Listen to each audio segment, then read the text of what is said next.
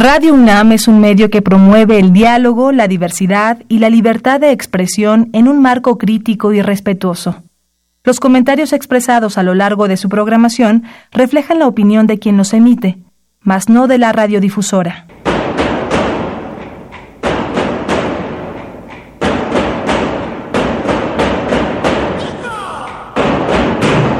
Discrepancias. Atacan a la universidad porque discrepamos. Viva la discrepancia, porque es el espíritu de la universidad.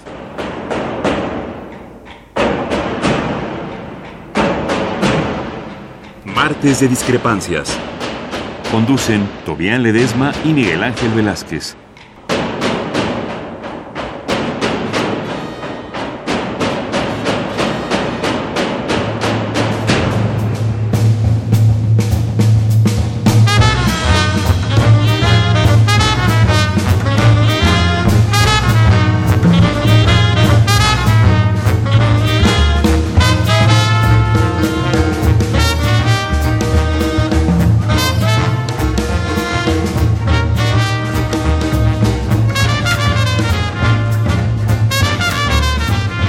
¿Qué tal? Muy buenas noches, gracias por estar con nosotros. Esto es Discrepancias y estamos en Radio NAM. Y como todos los martes, Toby. Toby, ¿cómo estás? Buenas noches. Buenas noches, Miguel Ángel. Muy buenas noches a todas y todos. Bueno, y tenemos claro, claro, cosas en el tintero que había que ver, que vamos a analizar y que vamos a tener un programa muy especial para hablar exactamente de qué cosas son las encuestas y qué fue lo que hizo Andrés Manuel López Obrador en estos últimos días de la semana pasada. A final de cuentas, déjeme ponerlo así, lo que hizo Andrés Manuel López Obrador fue acudir al consejo de la gente. ¿Por qué dicen que es ilegal? ¿Porque él tomó el consejo de la gente? Vaya, pues creo que no es por ahí exactamente el asunto. Porque si fuera ilegal lo que hizo Andrés Manuel López Obrador, que desde luego es un civil, aunque sea el presidente electo, pues entonces, ¿qué tendríamos que hacer con este señor del mito? Me refiero a Mitowski. ¿O qué hacemos con todas las encuestas que se hacen constantemente en el país y que se vinculan con la con la con las decisiones de mucha gente? Y desde luego de los gobiernos.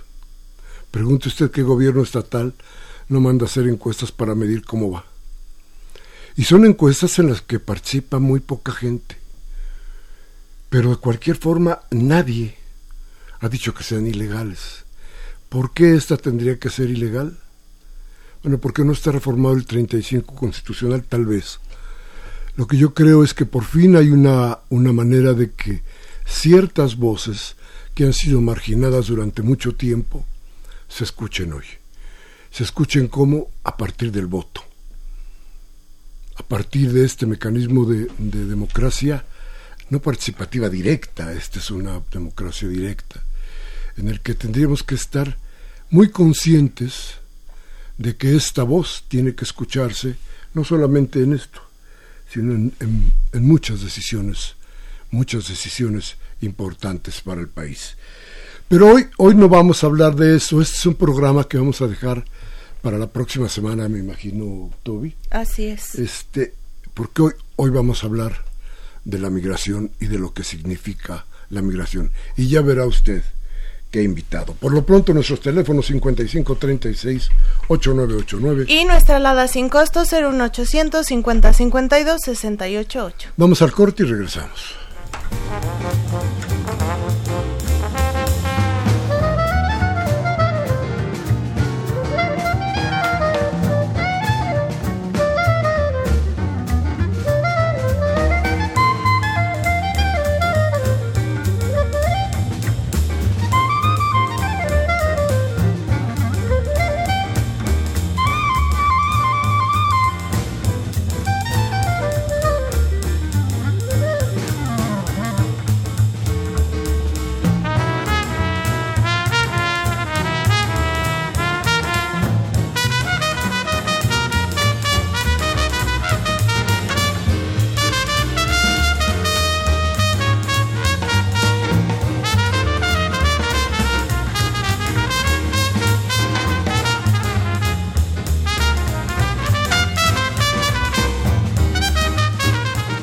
Gracias, gracias por seguir con nosotros. Nuestros teléfonos, una vez más, 5536 8989. Y nuestra alada sin costo 01800 50 52 688. Hablemos entonces de migración y nos presenta todavía nuestro invitado. El día de hoy tenemos como invitado aquí a Discrepancias el presidente de la Comisión Nacional de Derechos Humanos, el maestro Luis Raúl González Pérez. Bienvenido, presidente, aquí a Discrepancias. Muchas gracias, muy amables por invitarme a, mi Universidad Nacional Autónoma de México, a Radio UNAM, con ustedes, Miguel Ángel y Toby. No, y, que, y tú tienes historia en esta universidad. La llevas muy dentro, ¿no? La llevo eh, adentro, eh, como estudiante, como académico y como servidor público universitario que he sido. Claro. Y bueno, ya un día platicaremos de todo eso, que es muy interesante. Pero hoy, hoy tienes un problema encima. Hoy tienes de veras un, una gran responsabilidad con esta caravana de migrantes que viene desde Honduras y El Salvador. Exactamente qué están haciendo. Mira, hemos tenido presencia y es muy importante que lo sepan los radioescuchas de Radio UNAM presencia desde el mismo momento en que se empezó a conocer que venía este éxodo de migrantes. Recordemos que el Triángulo Norte eh, de Centroamérica, Honduras, Salvador, Guatemala, eh, ha sido un flujo de migración recurrente y entendamos por qué es la recurrencia.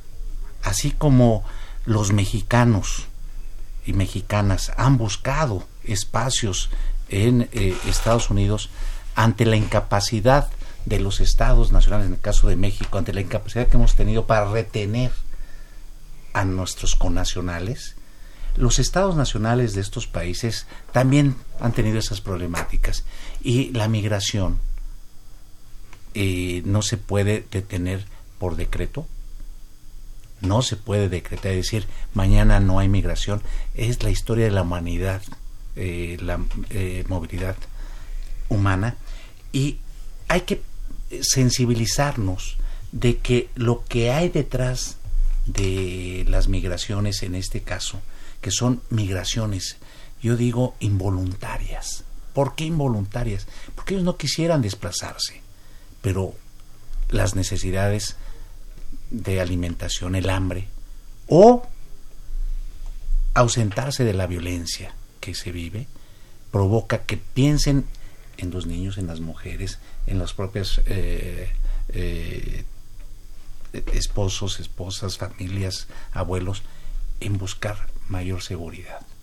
Y lo que vemos ahí, los dolores que vemos, es estas personas que lo que están buscando es un trato digno, humanitario, una respuesta solidaria de los estados eh, y de los gobiernos porque entendamos que el tema de la movilidad humana, el tema de la migración, es una corresponsabilidad de las naciones.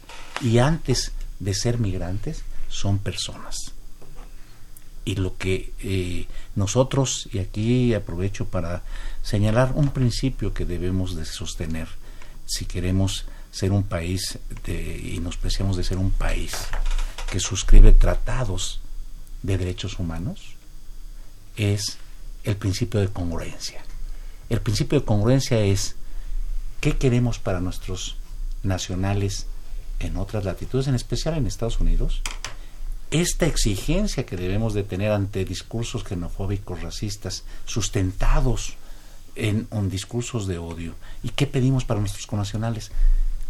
Con independencia de su estatus en Estados Unidos, regular o irregular, pedimos seguridad, pedimos servicios, bueno, seamos congruentes de brindar a los nacionales de otras naciones esos mismos principios, ese trato digno.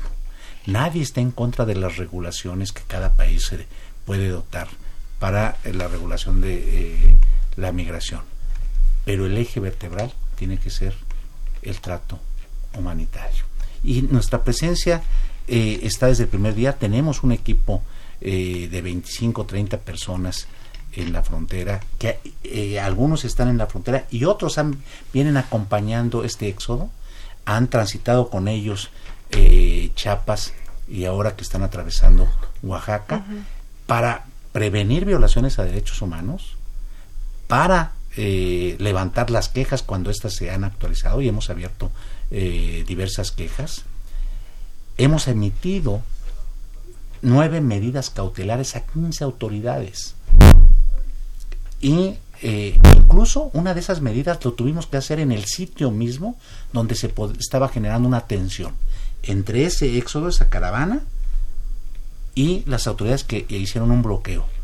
En situaciones donde el diálogo que se pretendía por parte de las autoridades no, está, no se podía dar en las condiciones de inclemencia en que se pretendía.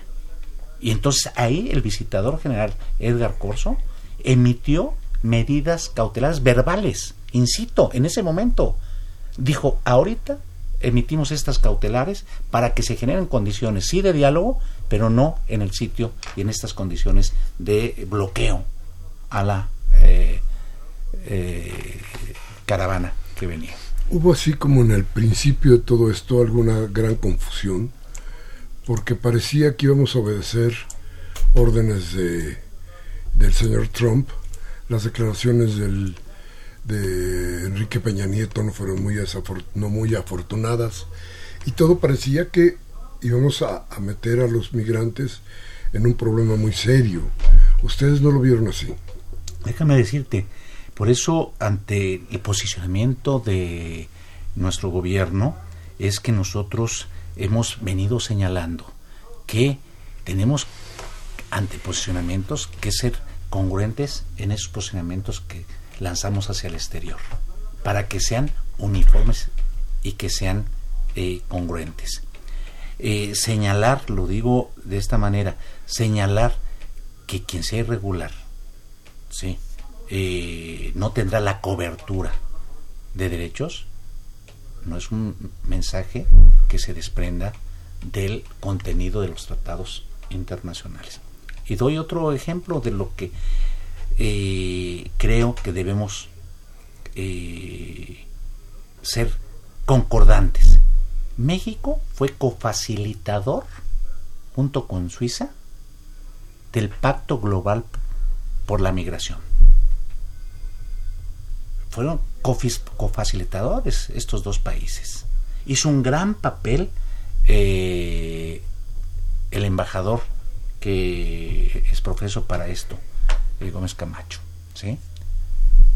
Y este es en Marrakech, el 10 de diciembre, Día Internacional eh, de la Declaración Universal, se va a, a, firmar.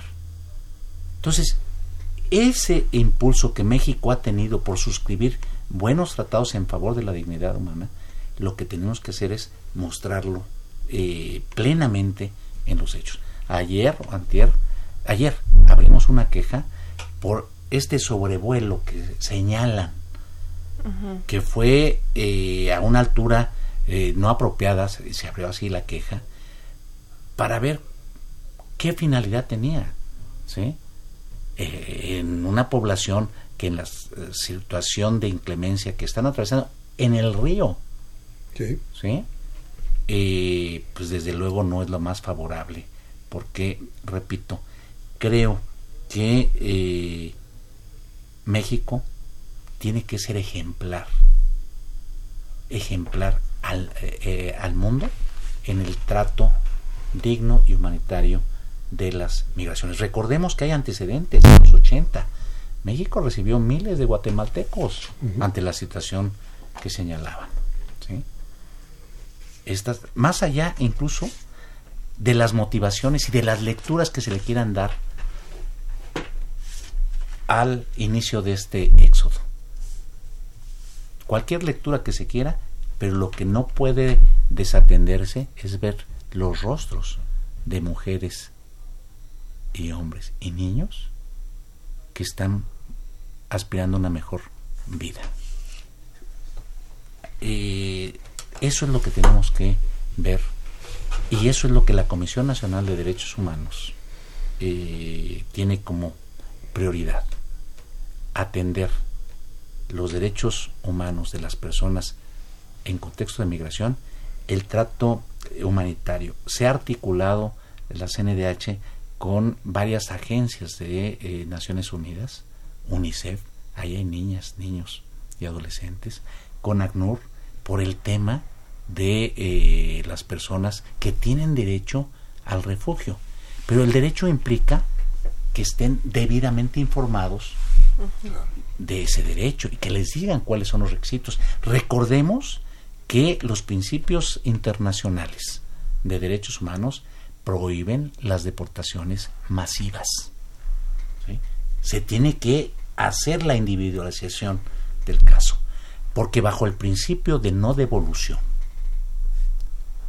al país donde se puede correr el riesgo a la vida, ¿sí? tenemos que respetar esos principios internacionales que México por muchos años eh, ha sido vanguardia en esos temas. Fíjate que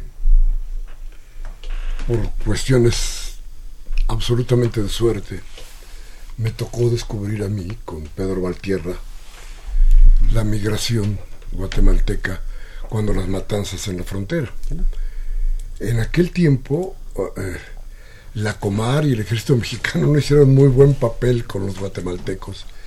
Y hoy me parecía a mí que estábamos volviendo a caer en, esa posibilidad de no ser los mejores anfitriones ante una desgracia como la de los hondureños y los, y los guatemaltecos, que también vienen sumados junto con salvadoreños a, esto. Y, y, y, me ponía a pensar, ¿qué es lo que cambiamos? Nada más quisimos que fuera para nuestros migrantes y los otros. Y los que ahora vienen, nunca pensamos en ellos.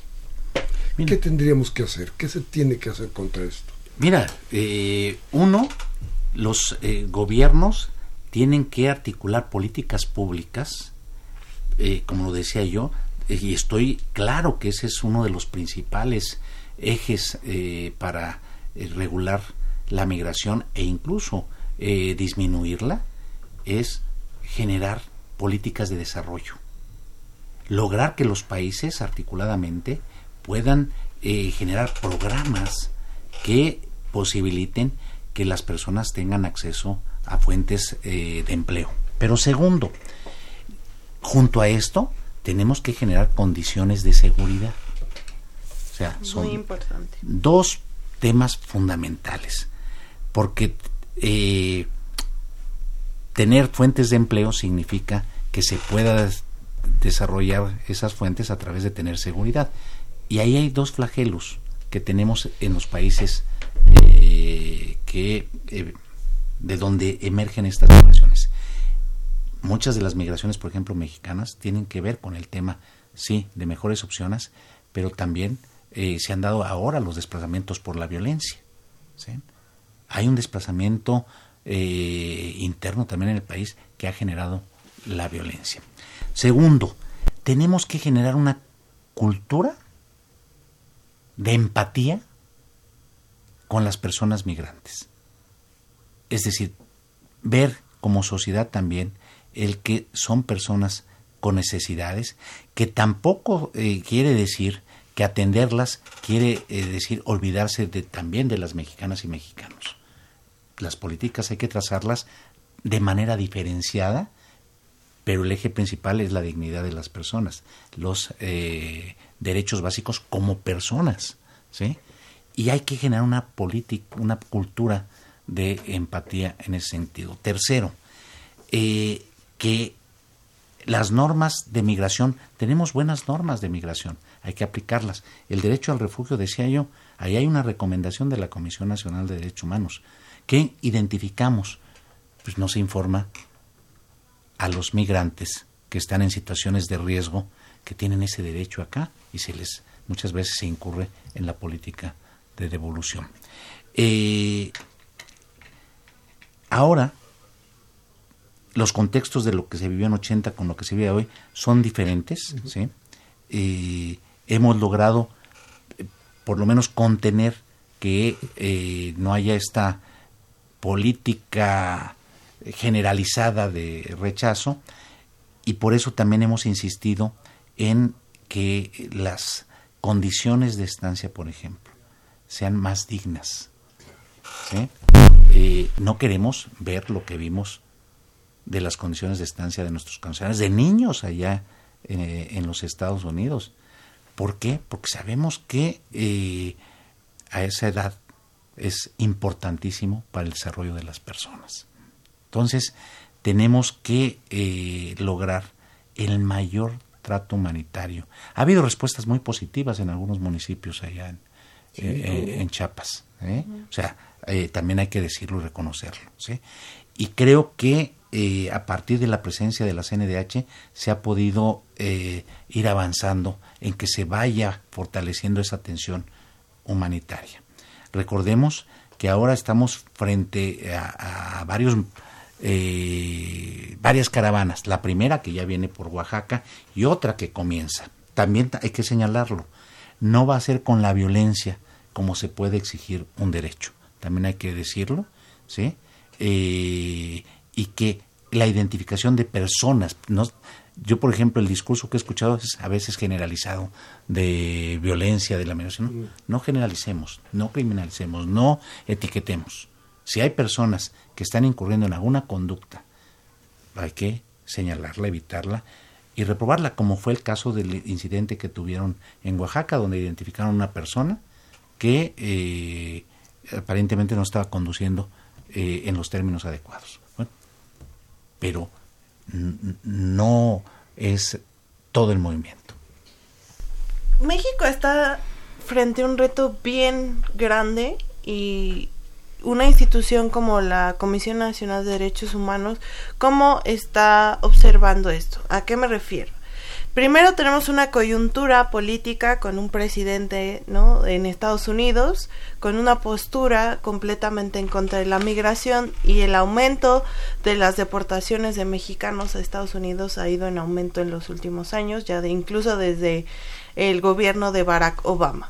Luego, siendo un país de tránsito, ¿no? Donde es, este tránsito de centroamericanos y ahora estas caravanas organizadas, ¿no? De números muy altos, eh, están cruzando por nuestro país y que no sabemos si van a alcanzar a llegar a Estados Unidos. Entonces México está haciendo como un espacio ¿no? de encuentro de, de migrantes mexicanos repatriados, inmigrantes centroamericanos en tránsito y que incluso tuvo esta emergencia humanitaria que también se tuvo con los migrantes haitianos que se quedaron en, ahí en Baja California. ¿Estamos preparados para algo así? Se viene todavía en retos más grandes en materia de migración y no, no sé hablar de inclusión, asimilación de estos procesos que se han dado en otros países cuando ya tienes pues muchos migrantes en tu país. Muy interesante pregunta y comentario. Eh, recordemos que México es un país de origen, de tránsito, de destino y de repatriación. Estas cuatro facetas tenemos que eh, identificarlas y ver de manera diferenciada la atención que eh, deben de tener. Doy el ejemplo. La deportación eh, americana no ha tenido el impacto que el discurso de odio del presidente Trump, eh, digamos, se percibía. Esto no quiere decir que no haya crecido la detención en los Estados Unidos y, que estén enfrentando los procesos eh, judiciales eh, nuestros conacionales y algunos otros eh, de otras nacionalidades. Segundo, México tiene que fortalecer su política para movilizaciones masivas como la que estamos viviendo. Ya tuvimos la experiencia de personas de origen haitiano que se asentaron en la frontera norte de nuestro país. Y ahí, con el CONALEP, con el eh, Colegio de la Frontera Norte, que por cierto acaban de anunciar, acaban de anunciar que quien fue su director, este doctor Guillén, puede ser el, nuevo titular de eh, el Instituto de Migración en el nuevo gobierno. Diseñamos, eh, hicimos un estudio con ellos conjuntamente donde establecimos políticas públicas para la atención de estas eh, migraciones masivas. ¿sí? Para, y, es lo que hay que construir. Con el Colegio de México estamos construyendo ¿sí? Eh, políticas públicas para las personas que deportan.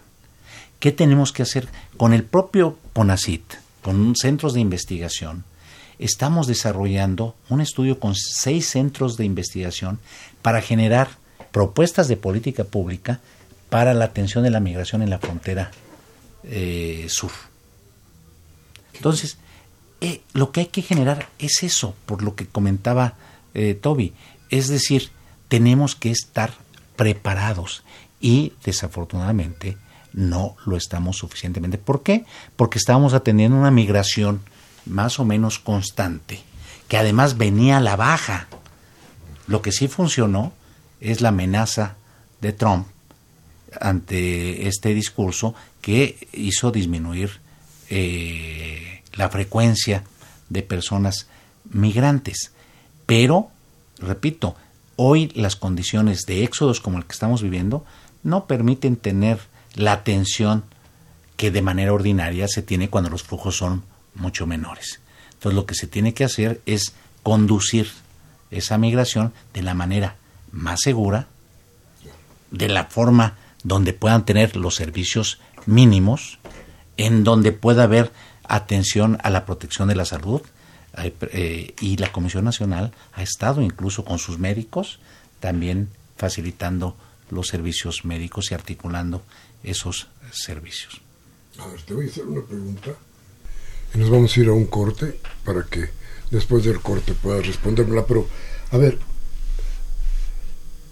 ¿qué sucedió? ¿Qué ha sucedido en Honduras? ¿Qué ha sucedido en Guatemala, en El Salvador?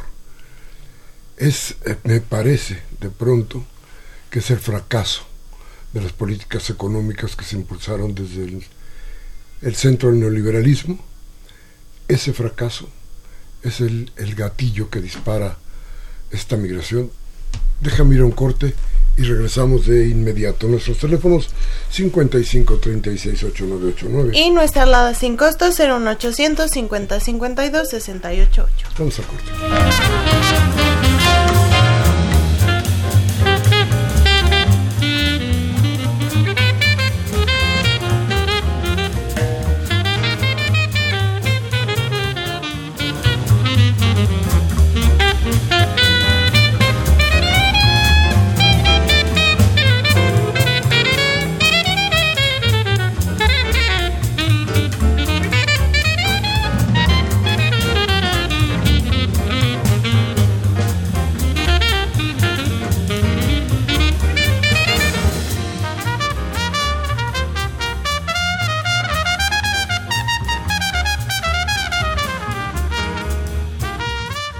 Bien, gracias por seguir con nosotros.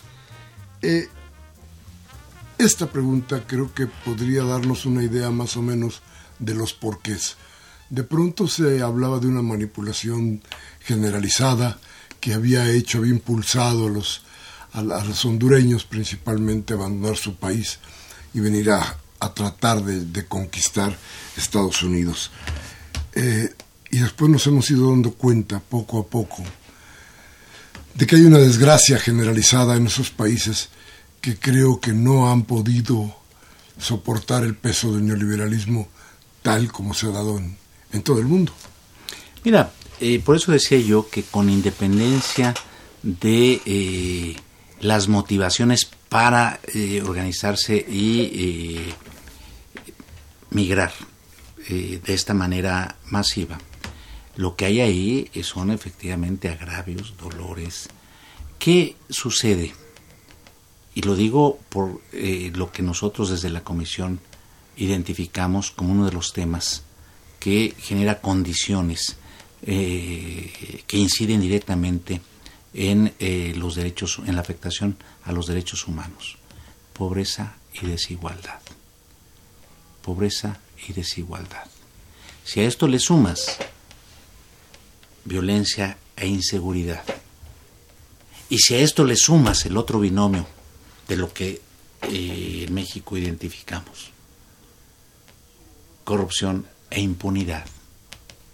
Bueno, tienes tres binomios que yo lo he dicho aquí en México. El caldo de cultivo. El caldo de cultivo. Y si además le das una envoltura de una debilidad de eh, Estado de Derecho, un Estado débil del derecho, en donde las consecuencias de conductas eh, como las que describo eh, no terminan en una sanción, sino que aumentan el índice de impunidad, pues propicia que las condiciones de desarrollo en los países sean desiguales. Y entonces, ¿cuál es el objetivo número uno de la Agenda 2030 de Desarrollo Sostenible que firmaron los estados nacionales en eh, septiembre de 2015?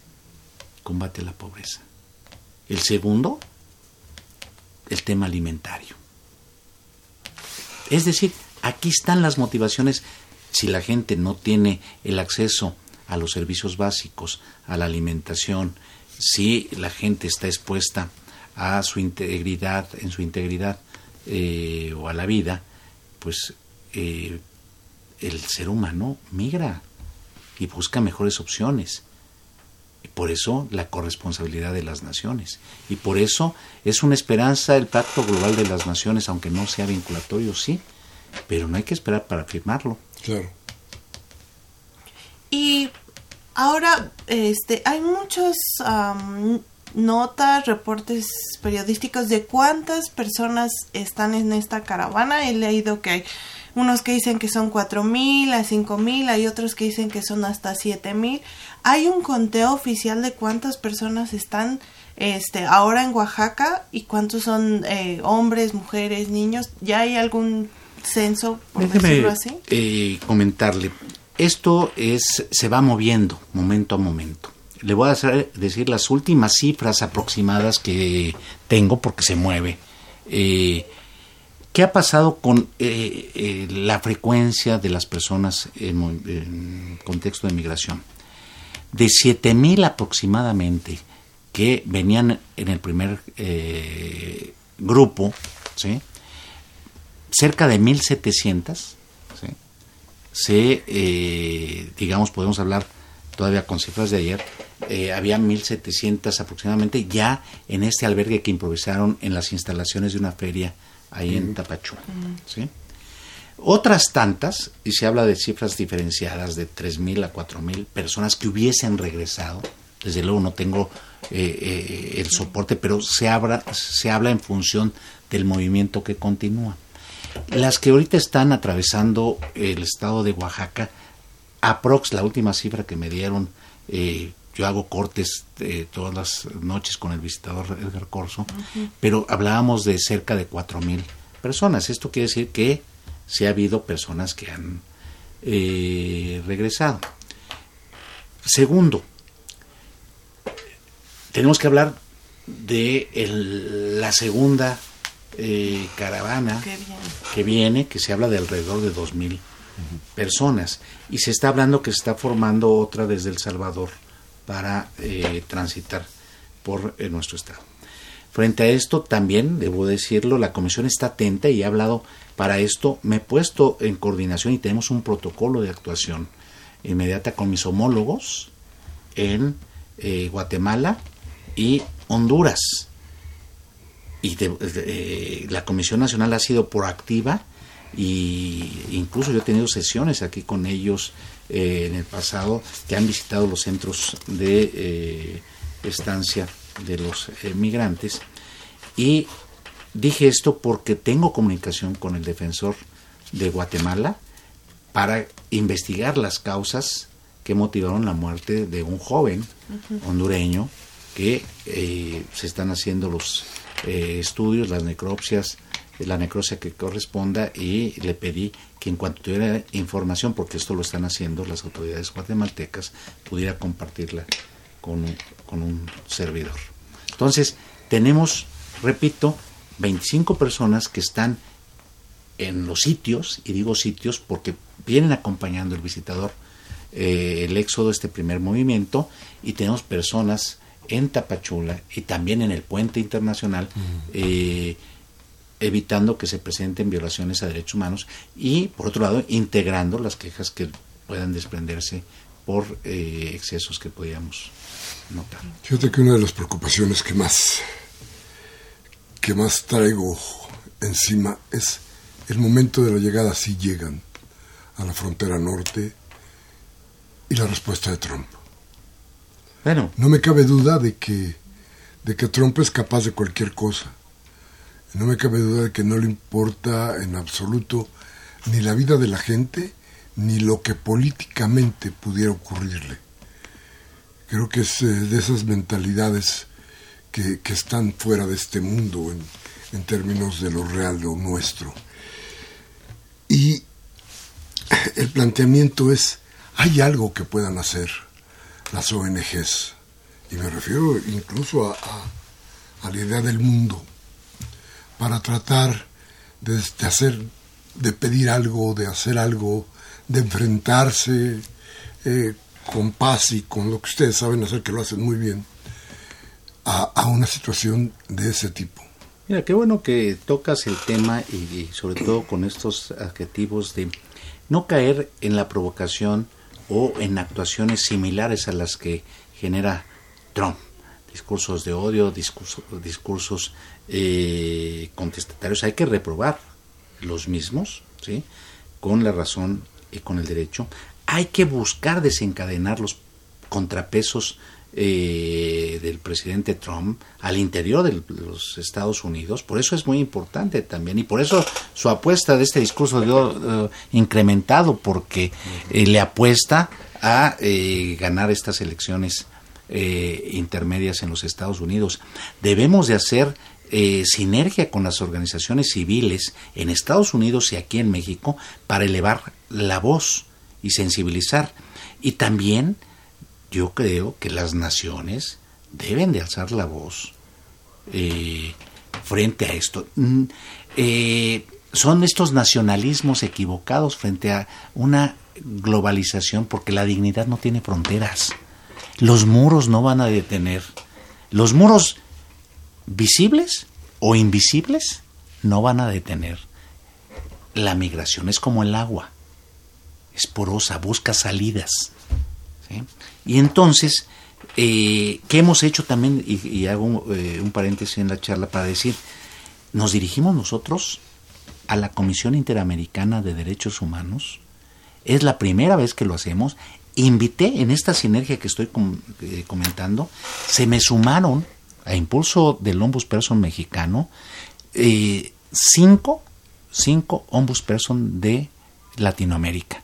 Y nos dirigimos con un escrito que formuló la CNDH y que eh, suscribieron porque los convenció eh, estos cinco ombudsperson a la Comisión Interamericana y por primera vez, o sea, lo hicimos, nos otorgaron medidas cautelares en contra del gobierno de Estados Unidos para evitar la separación de familias, que es un flagelo. ¿sí? Segundo, yo he ido con líderes eh, civiles en Estados Unidos a eh, hacer sinergia con la Universidad Nacional Autónoma de México en sus sedes allá. Tenemos un programa y tuvimos un programa en donde reuníamos a los líderes y establecíamos estrategias. Metimos una amicus curia, amigos de la corte, ante un juez tejano por esa ley uh -huh. xenofóbica y racista, SB4, ¿sí? Uh -huh. eh, que habilitaba cualquier elemento de seguridad eh, incluso al interior de las universidades, ¿sí? para eh, pedir la documentación de cualquier persona. Y fue, eh, nos la aceptaron, yo pensé que no. O sea, esto es lo que tenemos que hacer, seguir alzando la voz y hacer que funcionen los contrapesos en los Estados Unidos. ¿Qué debemos de hacer? También un programa que la Universidad Nacional Autónoma de México, eh, con eh, Fundación Slim y con eh, CNDH, ciudadanizar a mexicanas y mexicanos en Estados Unidos que quieren seguir allá con información. El programa consistía en informarles que no pierden su nacionalidad mexicana. Segundo, facilitarles los recursos porque cuestan. Y tercero, en los eh, espacios universitarios, capacitarlos para responder el cuestionario. Esto es lo que hay que hacer. ¿Sabes cuántos millones de mexicanos están en posibilidades de regularización allá de ciudadanización? 3.4 millones de mexicanos. Tendría una ventaja adicional, resolver la situación individual de cada uno de ellos, pero 3.4 millones puede empezar en el voto americano. Sí, sí, sí, tiene razón. Pero a ver, hay un pronunciamiento, podría darse un pronunciamiento general para evitar, yo insisto, eh, no sé qué tanto, pero un acto de violencia de Trump, podría darse un pronunciamiento general con los países, con las organizaciones de derechos humanos. Sí, y, déjame decir ¿Lo están convocando? Desde la CNDH eh, vamos, eh, también recuerdo con ustedes, generamos y lo dimos a conocer pronunciamientos con la Federación Iberoamericana de los Ombudsperson en Latinoamérica. Bueno, yo voy a desencadenar el que haya este pronunciamiento para eh, alzar la voz, visibilizar que no se deben tolerar ese tipo de reacciones, porque eh, pues sabemos que el presidente Trump, pues lo que eh, la dignidad de las personas y los derechos humanos no están en su radar pero por eso hablaba yo de los contrapesos, para que otras voces se sumen a esta condena y a este rechazo. Eh, y desde luego no deseamos que haya ningún tipo de violencia. Sí, porque además ah, la postura de lo que él ha expresado abiertamente es que ya se está esperando las Fuerzas Armadas, ¿no? Está esperando esta caravana y que espera que México actúe de la misma manera para evitar que este flujo migratorio siga avanzando, entonces es por eso que existe este temor ante una actuación así, sobre todo cuando hay una amenaza tan directa como esa. Por eso tenemos que ser como pueblo mexicano muy solidarios, generar esa empatía a la que yo me refería, eh, y segundo, anteponer la dignidad, la dignidad nacional. Muy bien.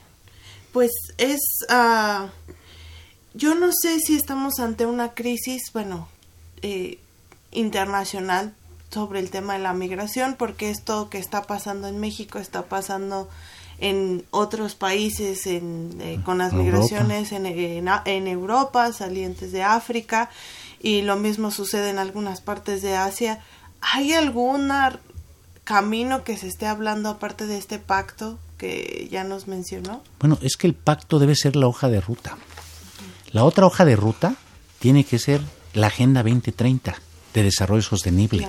Esas son las apuestas. Es decir, son dos pilares fundamentales. Generar desarrollo en los países, generar una mejor distribución de la riqueza y, por otro lado, desde luego, en tanto se camine en eso, tender un puente humanitario, que aquí destaco el papel que la Comisión de Derechos Humanos de la Ciudad de México está impulsando con el gobierno de la Ciudad de México, ¿sí? Para atender con la Comisión Nacional de Derechos Humanos, que eh, eh, nos sumamos a ello, este puente humanitario. Y se ha desplazado personal de la Comisión de Derechos Humanos y personal del gobierno para atender este puente en el camino de esta migración de Oaxaca a la Ciudad de México. Nosotros tenemos pensado convocar a los ombudsperson del norte de la República por donde puedan pasar para también estar muy articulados, como lo estamos articulados con los ombudsperson eh, del, sureste. Sí. A ver, pero y me, y me, queda una cosa también por ahí como, como duda de preocupación. ¿Qué tanto estamos retando? ¿Qué tanto se está retando el Estado mexicano en su propia organización con este paso de los migrantes? Bueno, yo creo que eh, a, a, México como país y al, los gobiernos, y voy a hablar de los gobiernos entrante y saliente, ¿sí? es un gran reto. Es probar en los hechos lo que en el discurso y en los tratados y en las leyes se establece. Es decir, no se está pidiendo más que cumplir la ley, o cumplir el trato humanitario. Y digo, es un reto para ambos, ¿sí?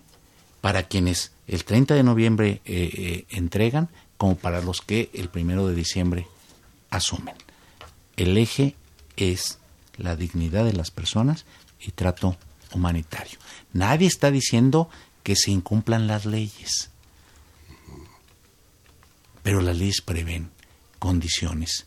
Una cosa positiva, por ejemplo, lo digo, para abonar a que no sea negativo solamente este aspecto crítico que he señalado, es que quienes han alcanzado esa posibilidad de refugio, de solicitud de refugio, tienen alternativas de eh, albergues más dignos. Esto no cancela el que el albergue donde estén quienes no han alcanzado esto se les dé también condiciones adecuadas. O sea, no se trata de que yo ya hice la solicitud y entonces tengo trato mejor.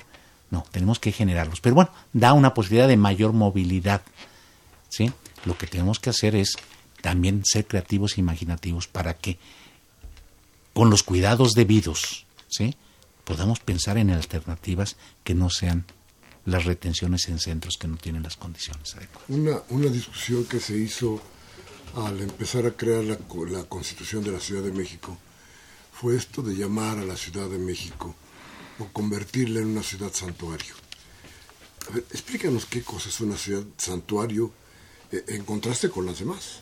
Bueno, en donde eh, las ciudades santuarios, y lo hemos visto, y, qué bueno que se haya establecido así en eh, esta ciudad, porque es una ciudad entonces que antepone ante todo el eje de la dignidad, pone a la persona en el centro de la atención. Y quiere decir que antes que cualquier política eh, es la atención al trato humanitario, en donde se le van a dar y se van a hacer posibles el ejercicio de derechos como la protección de la salud, a la alimentación, en eh, evitar la criminalización. Por eso ha sido muy importante también que respecto de nuestros conacionales, en Estados Unidos, ahí está eh, el tema. No hemos felicitado a las ciudades santuarios que así lo han declarado sus gobernantes en los Estados Unidos. Pues propiciémoslo aquí de manera más extendida, que la Ciudad de México sea ejemplo de las demás ciudades eh, en este país y por eso esta iniciativa desde la Ciudad de México del eh, corredor o, o, puente humanitario, porque significa que a la persona migrante se le va a tratar con dignidad. Cosa que además fue impugnada por la presidencia de la República, discutida en la Corte y que fue después y la, avalada. Y la PGR, sí. ¿No? no querían no. que esta ciudad fuera Así es. una ciudad santuario. Bien, vamos a ir a un corte y vamos a regresar con lo más importante de este programa, que es la voz de ustedes, sus llamadas. Vamos al corte y regresamos. Pues vaya cosa, ¿eh?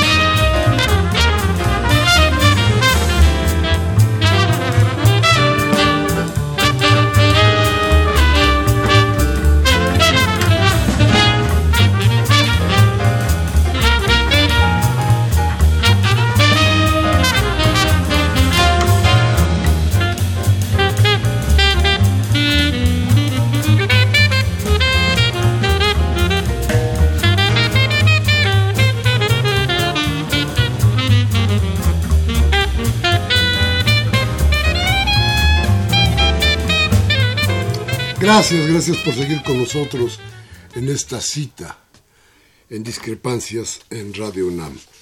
A ver, Toby, nuestras llamadas. Jaime Rojas de Tlalpan, buenas noches a todos. Que los monopolistas caliberados por el PRIAN, eh, ah, perdón, cabildeados por el PAN, se vayan mucho a la China Roja porque López Obrador es dirigido por las necesidades del pueblo mexicano. Dice Lourdes de García de Tlalpan. Felicita al equipo, gracias Lourdes. Es un ejemplo de medio de comunicación bueno, muchas gracias. México es un gran país, dice, solidario y afectivo.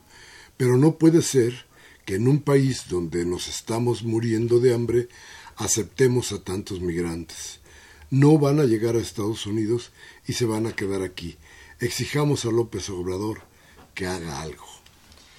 Eh, Manuel Munguía, muchas gracias como siempre con su llamada. Todo es una perversa manipulación por las ansias de Trump al querer reelegirse ante la pobreza, saqueo y muerte en muchas naciones de América, donde prevalecen las condiciones de atraso y estancamiento para tener el aprovisionamiento de materias primas para el imperio, mientras a México lo presionan financiera, comercial, arancelaria y económicamente para que se haga una construcción, por lo que el señor José Ángel Gurría, director de la OSD, vino a aumentar con él el agravamiento de la crisis que vivimos, lo cual es una gran falsedad de los negocios sucios de los inmundos neoliberales que presionan para seguir manteniendo sus canon canongias como lo hace el señor Gustavo de Hoyos, jefe de la Coparmex, de una manera abusiva e injusta se les acabó, señores. Muy bien. Dice Augusto Holguín, de Coyoacán. Dice, el ejercicio que se hizo del plebiscito del nuevo aeropuerto muy, beca, muy pocas veces se ha realizado en el país. Realmente es lo que se debe realizar. No son los grupos de poder fáctico los que mandan en el país, es el pueblo y el pueblo nos dio una gran lección de democracia. Ángel Raimundo Hernández de la GAM. Debería existir una ley hecha por la ONU para que regule la pobreza y riqueza mundial, que existan topes en lo que uno puede ser tan rico y no tan pobre. Se, se, debería también detener la migración. Es responsabilidad de cada gobierno darle trabajo a su gente para que no salga de su país. Máximo García de Venustiano Carranza dice Saludos a todo el equipo, estoy a favor de los migrantes. El pueblo de México ha sido muy bueno con ellos. Yo propongo que se haga una colecta nacional para ayudarlos y exigir que expresidentes como Fox o Calderón, que robaron tanto, les den empleo.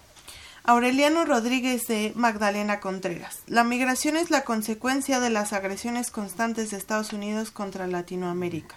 Hagamos recuento de los golpes de Estado que han habido en, en la región y quién los ha organizado. Nuestros gobiernos, nuestros gobiernos siguen agachando la cabeza ante los Estados Unidos y solo siguen siendo eh, siguen a un Dios que es el Dios del dinero. Rubén Pinto de Catepec que nos dice de la Madrid me supongo yo que Enrique, secretario de Turismo, dice ya se convirtió en el alcachofa de los empresarios y ahora le ofrecen a AMLO comprar el aeropuerto de Texcoco. Espero que no se lo venda a los corruptos. A Gabriel Campos de Benito Juárez. ¿A qué se debe tanto interés de Ramón Aguirre de sus exageradas y manipuladas entrevistas? Nadie se ha atrevido a preguntarle cuánto va a ganar por la privatización del agua.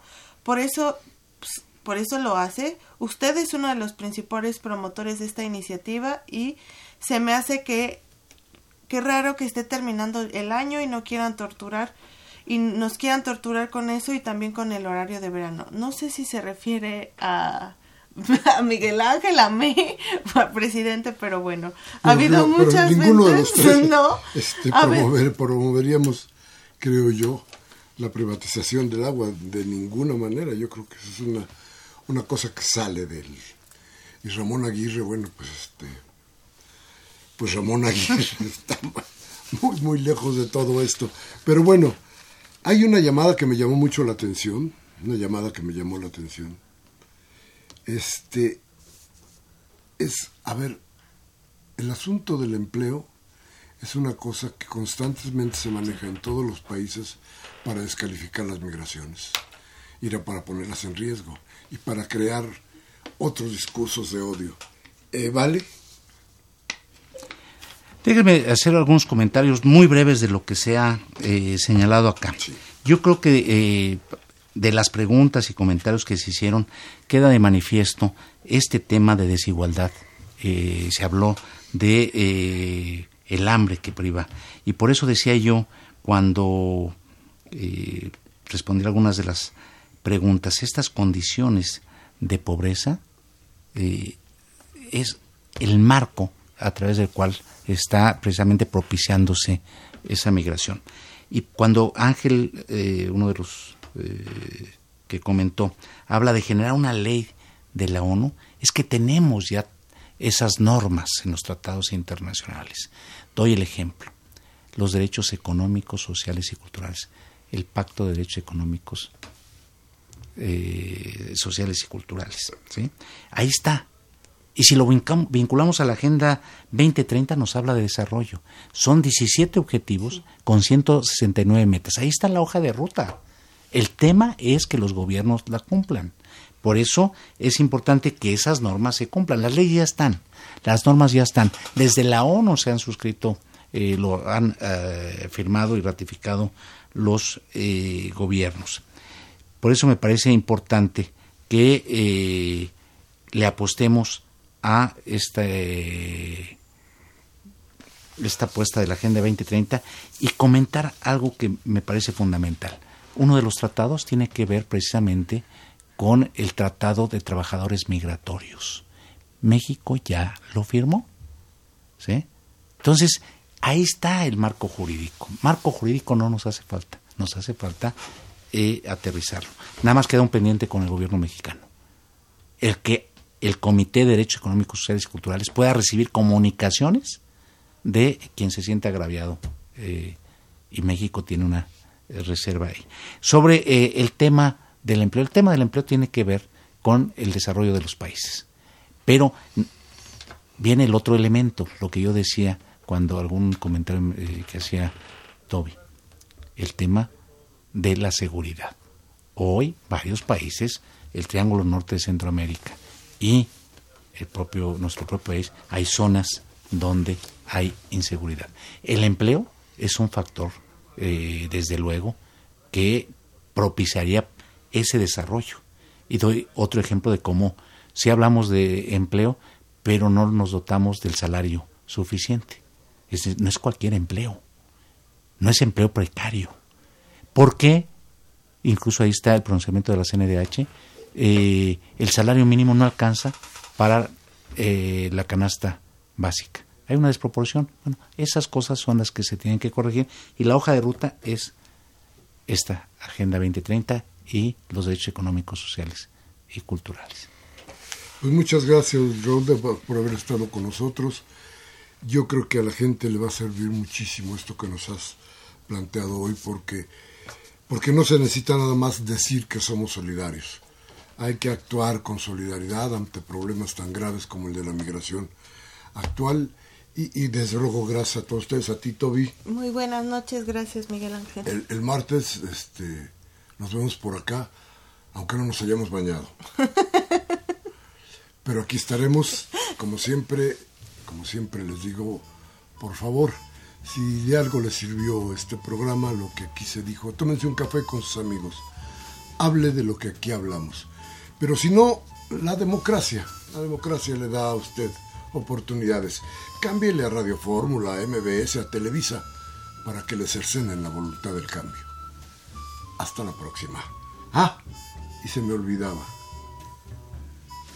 Hoy 30 de octubre, Humberto Sánchez Castrejón, en los controles Alejandro Guzmán y Judiel Maldonado en la asistencia de producción, Baltasar Domínguez y Vino.